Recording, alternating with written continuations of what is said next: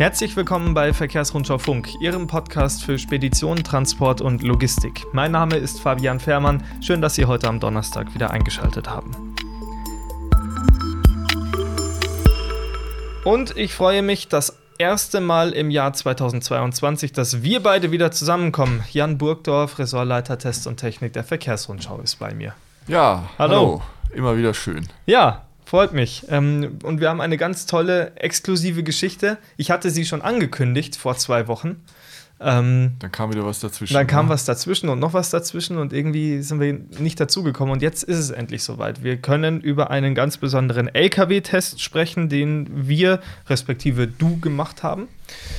Ähm, es handelt sich dabei um ein elektrisches Fahrzeug, ein 40-Tonner, der im Fernverkehr eingesetzt werden kann, der auch tatsächlich existiert. Also das ist jetzt kein äh, kein Science-Fiction-Super-Prototyp, sondern ja. das Ding existiert tatsächlich. Jan, was haben wir gemacht?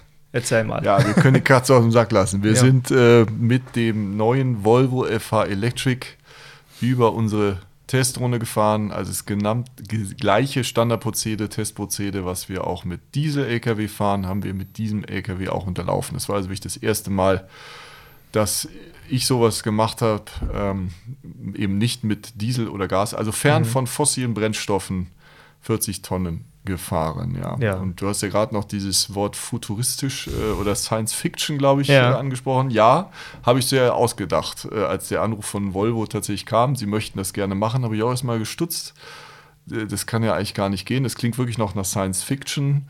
Mhm. Ähm, aber man muss tatsächlich sagen, Volvo ist sehr rührig in diesem Bereich. Also die haben ja schon mit den Verteilern waren sie ziemlich früh dran, mit mhm. FL und FE voll elektrisch äh, sie anzubieten.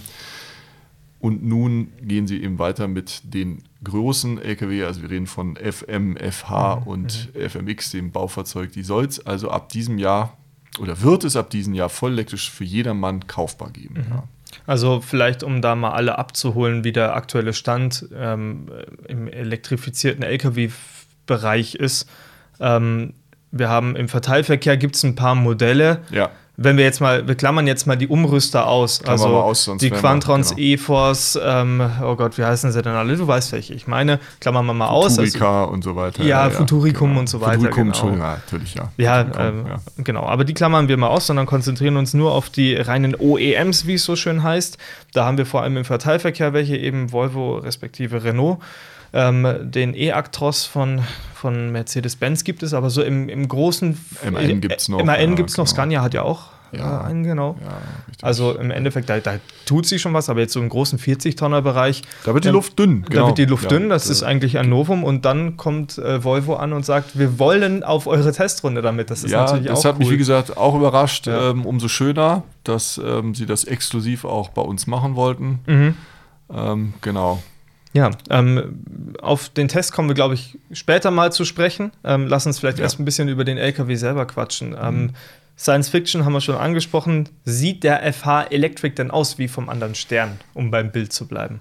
Ja, ja gut, also das ist vielleicht das Einzige, was, was man den Volvo-Leuten ein bisschen vorwerfen kann. Ist jetzt vorwerfen, ist, ist ein böses Wort, aber eigentlich sieht er optisch überhaupt gar nicht anders aus als, als ein normaler Diesel. Mhm. Klar steht da Electric dran, aber ich habe es auch bei der Testfahrt so bemerkt, also die meisten Leute oder auch Fahrer, wie man so trifft, die gehen da dran vorbei, es fällt ihnen nicht auf.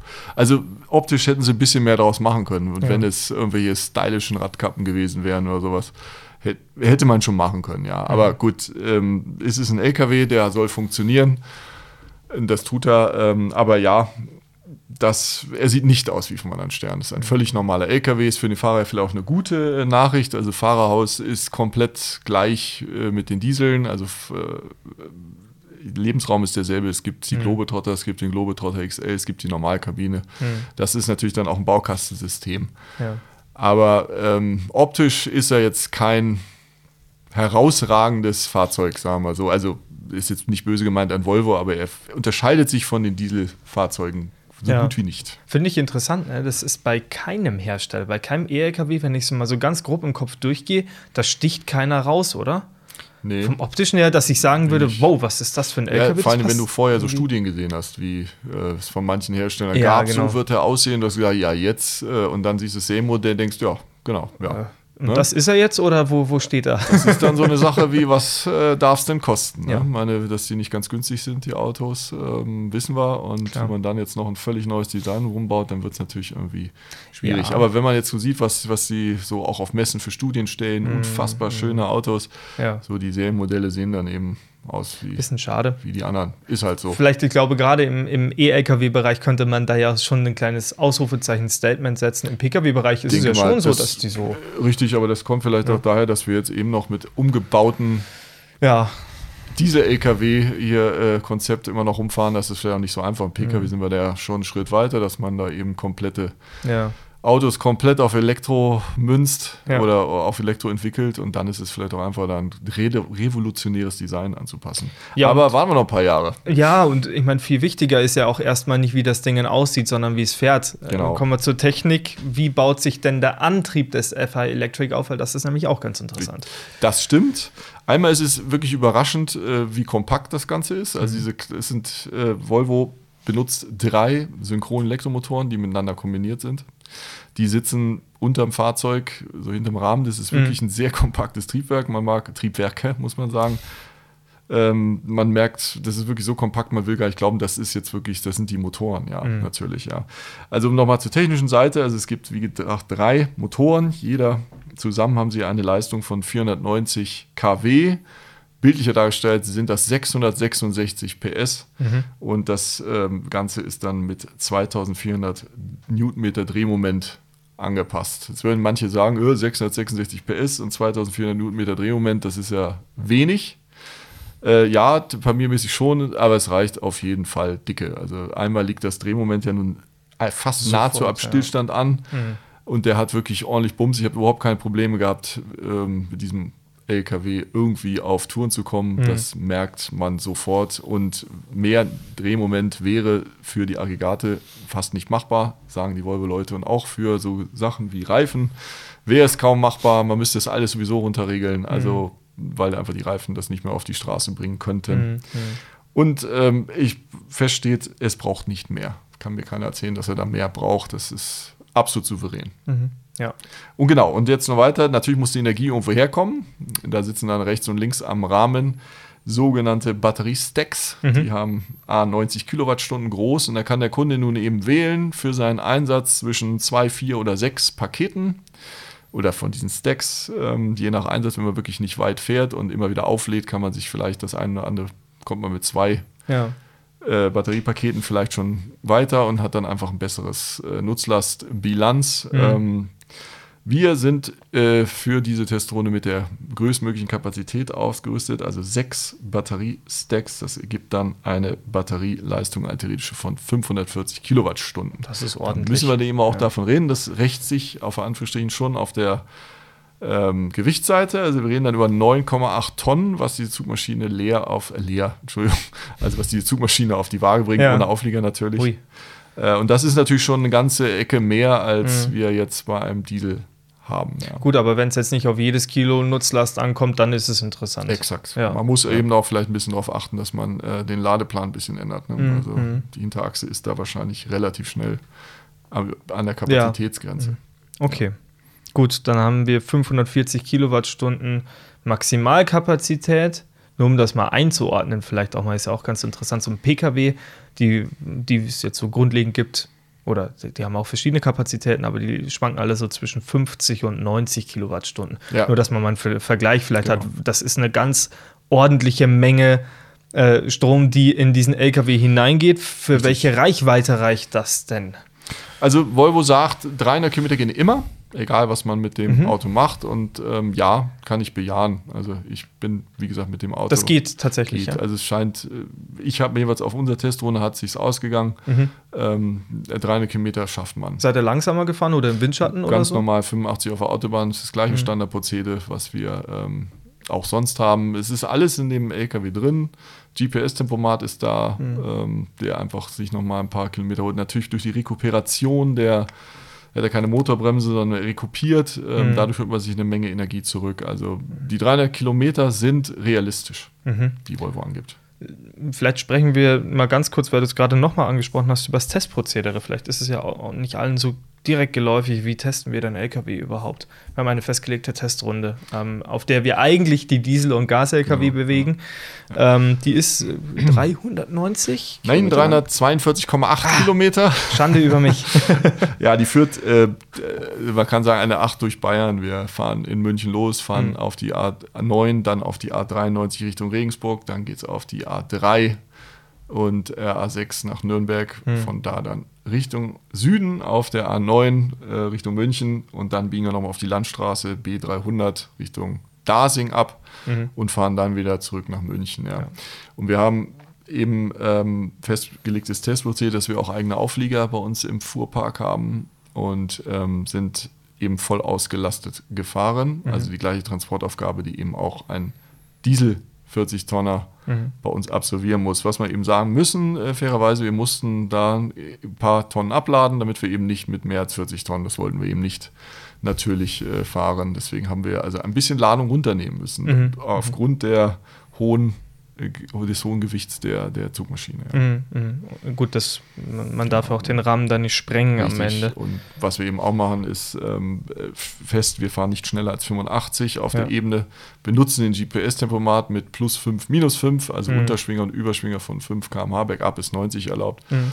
Ähm, solche Sachen genau. Also genau dasselbe, wie ja. es eben beim Diesel auch ist. Ja, und schon sehr, alles sehr genormt. Also da werden ja auch so, ich habe die Testrunde ja auch schon mal mitgemacht, auf die Luftdrücke geachtet, der Reifen, da ja, wird ja. Äh, vollgeladen, da wird alles penibel korrigiert, da werden Temperaturen eingerechnet. Also Richtig, das ist schon ja, sehr, so ist es. Nee, das, das muss man auch machen, ja. Je größer das Gerät ist, was man testet, desto komplizierter wird es genau. einfach, genau. weil ähm, LKW reagiert nun mal sehr empfindlich auf solche Sachen wie falscher Luftdruck mhm. und solche Sachen. Das können wir uns also nicht erlauben. Deswegen genau. sind wir da immer, wird das für jeden Test kontrolliert. Sehr penibel und das ist auch wichtig richtig. Ähm, ja. ja. und genau dieses ganze Prozedere ähm, hat der Volvo FH Electric jetzt durchgemacht. Wie fährt er sich denn jetzt im Vergleich zu einem Diesel?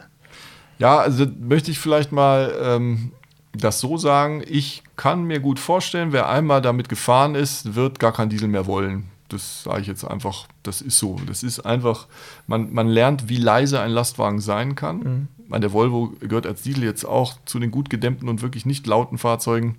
Aber hier ist es eben, man hört außer diesem dezenten Summen eigentlich gar nichts. Das ist natürlich klar, elektrischer Antrieb, es ist ein leichtes Summen, das Ding geht ab. Man kommt sich dann dadurch manchmal irgendwie subjektiv langsam vor, weil es eben so leise ist. Ähm, aber eben, es ist, wir haben es nachgemessen ja auch, man ist definitiv nicht langsamer mit dem LKW, mhm. sondern der beschleunigt besser als, als ein Diesel und er schaltet ja eben auch wenig, dadurch, dass äh, er einfach nicht so viel Gänge benutzt des, des iShift-Getriebes. Aber fahren wird man relativ schnell lieben. Ja. Was man tatsächlich hat, ist, dass man merkt, dass die LKW-Stelle da vor einer neuen Herausforderung stehen. Also man hört wirklich jedes Knistern in der Kabine. Mhm. Jedes Klappern von irgendwelchen kleinsten Schrauben, ja. ähm, was man vom Volvo jetzt wirklich nicht kennt, ist eigentlich ziemlich gut verarbeitet, immer alles. Aber das sind eben neue Sachen, die sich jeder LKW-Hersteller stellen muss. Äh, du hörst einfach alles und mhm. es fängt an, dich zu stören. Ja, es geht ganz schnell. Ja. Glaube ich sofort. Genau. Ja, ähm, ansonsten. Du hast das Schalten ganz kurz angesprochen. Das ist vielleicht auch ein kleines Novum, was es bei anderen Herstellern nicht gibt. Ähm, E-Actros zum Beispiel hat ein Zweiganggetriebe, es gibt Elektro-Lkw, die haben ein Einganggetriebe, also da gibt es gar keine Änderung. Äh, mhm. Volvo verbaut da trotzdem, ich glaube sogar das gleiche Getriebe wie beim Diesel. Exakt, oder? das ist genau das ganz normale iShift-Getriebe mit zwölf mhm. Vorwärtsgängen, vier Rückwärtsgängen.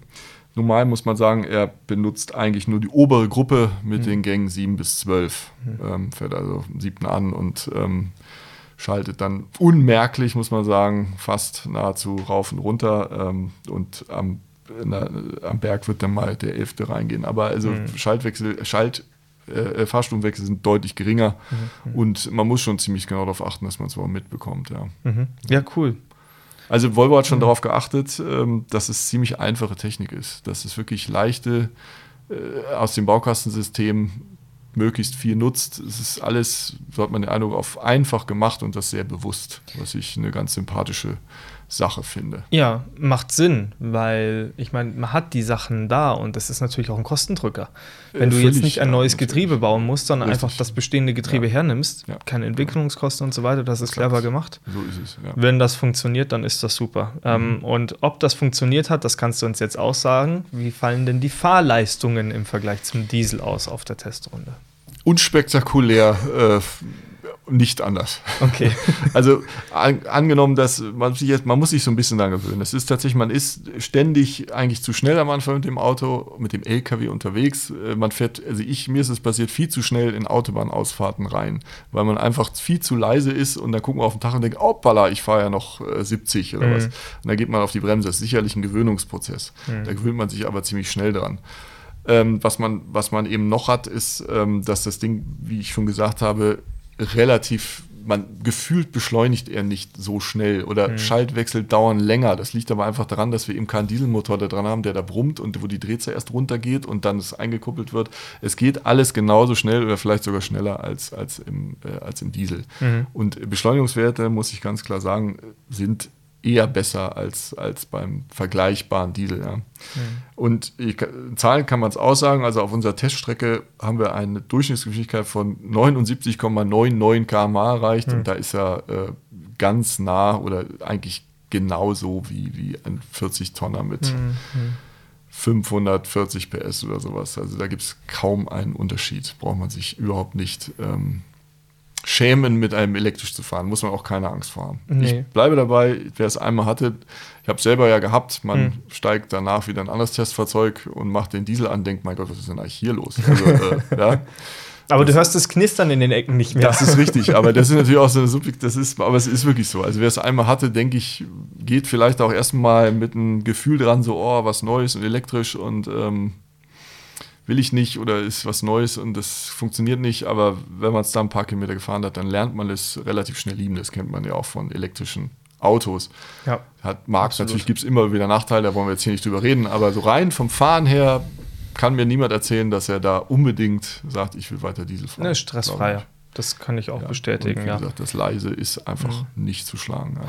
Jetzt wart ihr ja bei der, bei der Verbrauchsfahrt natürlich auch irgendwo genötigt, irgendwie eine Art Verbrauch zu messen, logischerweise. Wie macht man das mit einem Elektro-LKW? das ist tatsächlich gar nicht so einfach. Also da sind eine Menge Laptops mit im Spiel. Ähm, man kann eben nicht wie beim Diesel einfach nachtanken und mhm. dann sagen, okay, wir sind so und so viele Kilometer gefahren, so zu viel haben wir äh, getankt, das ist unser Verbrauch, ist alles so ein bisschen komplizierter. Mhm. Das haben wir also mit viel Laptops und Messgeräten dann doch irgendwie hingekriegt.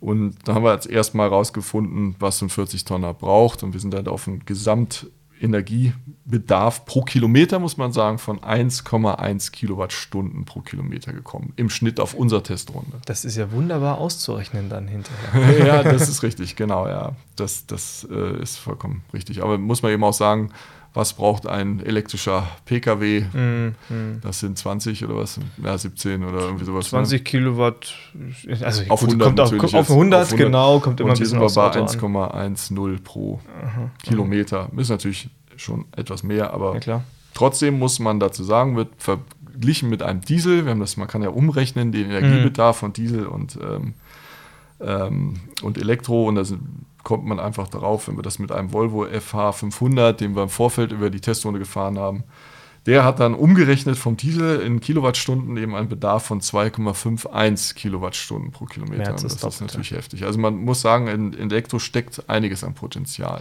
Ja, und das ist halt einfach, dieser gesamte elektrische Antriebsstrang ist unfassbar effizient. Das hat man Richtig, bei den E-Autos oder Pkw schon festgestellt genau. und offenbar scheint sich das jetzt ja auch beim Ganz, LKW zu bestätigen ja. oder sogar noch stärker strenger zu sein, dieses ja. Verhältnis. Ne? Ja. Also, oder noch deutlicher zu sehen.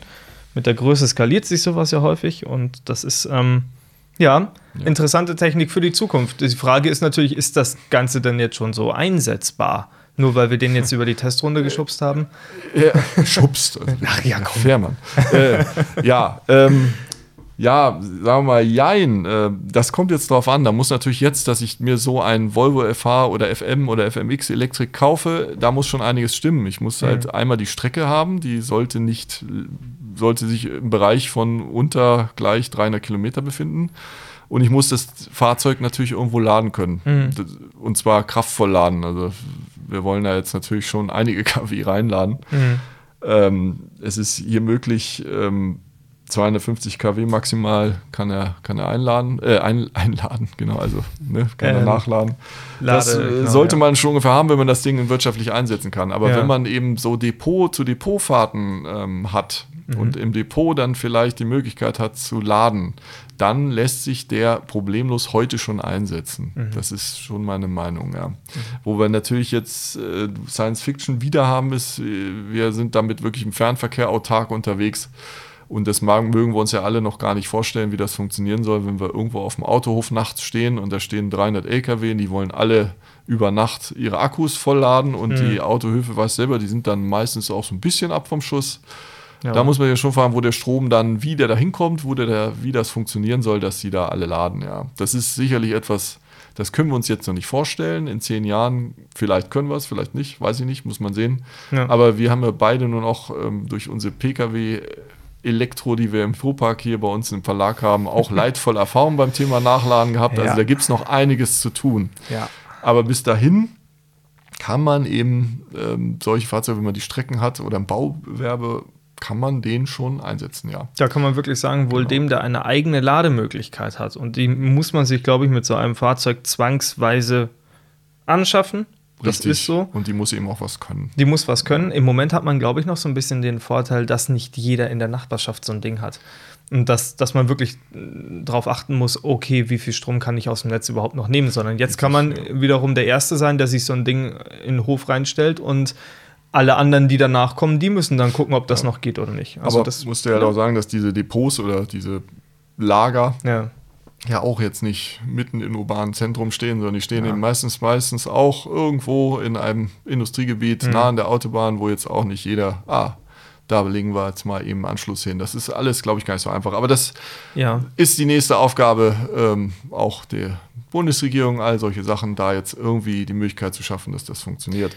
man muss sich da man muss sich darauf einstellen. Also das ist Genau. also man, man muss da oder wir sind uns alle sehr sicher, dass es den Diesel in absehbarer Zeit nicht mehr geben wird. Und das werden vermutlich wir beide noch erleben.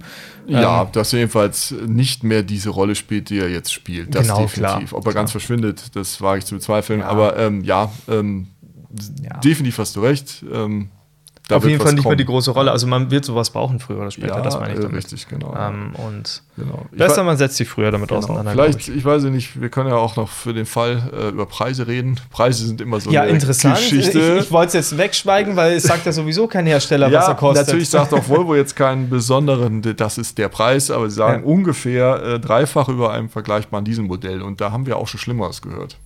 Ja. Ne? Deutlich Einde- Schlimmeres. eindeutig. Wenn das wirklich so ist, das kann ich nicht beurteilen, ob es Ja. am Ende wirklich so ist, wie Volvo behauptet. Dass ähm, gerne Unternehmer, die sich so ein Auto schon äh, angefragt haben, gerne bei uns melden, Mhm. ähm, was das denn wirklich kostet. Man darf ihm auch nicht vergessen, dass äh, der Staat da auch gerade kräftig Hilfestellung leistet, indem er eben 80 Prozent des Mehrkosten Mehrkostens Aufwandes, zu einem vergleichbaren Diesel, also immer Ja. zwei Angebote machen lassen, äh, zurzeit übernimmt. Ja. Ja. Und das ist, das ist gut, das ist schön. Da sind wir der Business Case schon deutlich näher, ja, genau. und was Aber- man dann natürlich machen kann, ist, wenn man diesen LKW hat, dann kann man ihn schön auffällig lackieren, dass er auch auffällt. Ja, genau. Da kann Das man Versäumnis der- Flammen, Flammen aus dem Auspuff. Haha. ja, nein, ähm, natürlich, ja, ja. Ach man- ja, oh Gott, man- Auspuff, stimmt. Hat er man- ja nicht mehr. Nee, hat er nicht, Hat mehr. nicht mehr. Da Stark. ist nichts mehr mit äh, Auspuffklappe. Aber Ja. egal. Gut. Ähm, ja, das war das, ja. Das war das. Schön. Also, wir halten fest, das funktioniert, das macht Spaß. Ähm, Durchaus, Da ja. gibt es sicherlich noch Sachen, in die, äh, die in die Infrastruktur investiert werden müssen. Und man muss jetzt, darf jetzt auch nicht vergessen, ne? das ist der, der allererste Elektro-LKW, der jemals über unsere Testrunde Richtig. gefahren Wir hoffen, ist. dass bald weitere Folgen. Es gibt ja Genau. noch diesen Ulmer. Da wurde ja auch gerade ein Werk Der gebaut. ne? Nikola. Vom Nikola. Ja, vielleicht trauen ich die sich ja, Woche. ich weiß, vielleicht trauen die sich ja auch mal. Die, die sind ja nun die einzigen, wo die Weißt schon was was, angekündigt haben, dass es sowas geben Ja. soll, bald. Gesehen hat man sowas ja auch schon. Da ja, sind also wir sehr die, gespannt drauf. die ersten sechs, die ersten sechs mal zwei sind schon runtergelaufen. Das sind die, die für den amerikanischen Markt und die für Hamburger Hafen. Die Ja. werden, glaube ich, sogar schon ausgeliefert. Und anscheinend wird an, auch schon an einem 4x2 für den deutschen ja, Markt das wäre natürlich richtig. Und dann her damit. Und Dann Dann aber wirklich gern her damit, weil Ja. das probieren wir natürlich gerne aus. unbedingt. Also, Nikola gibt Gas. Gas, genau. Und natürlich alle anderen auch. Ja, also natürlich. Ich denke mal, der Weg, den Volvo da jetzt vorgemacht hat, der ist äh, nicht so schlecht und es könnte relativ, ich könnte mir vorstellen, dass das für Volvo schon auch ein Erfolg werden könnte. Ja. Ja. Einfach durch dieses schnelle, in Anführungsstrichen, Vorpreschen. Ja. Wir werden sehen. Werden wir sehen. Gut, Jan, dann haben wir eine sehr ausführliche erste Ausgabe in diesem Jahr zusammen gehabt. Ja. Schön, dass du da warst. Vielen Dank. Gefreut. Immer wieder gern. Ähm, ja, und dann gibt es wie immer den Hinweis auf die nächste Folge von uns. Die erscheint am kommenden Donnerstag. Ähm, das ist der 17., glaube ich.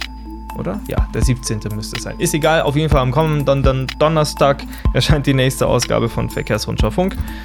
Danke, dass du da warst. Ähm, Danke, immer wieder, ja. Und wir hören uns nächste Woche wieder. Bis dahin.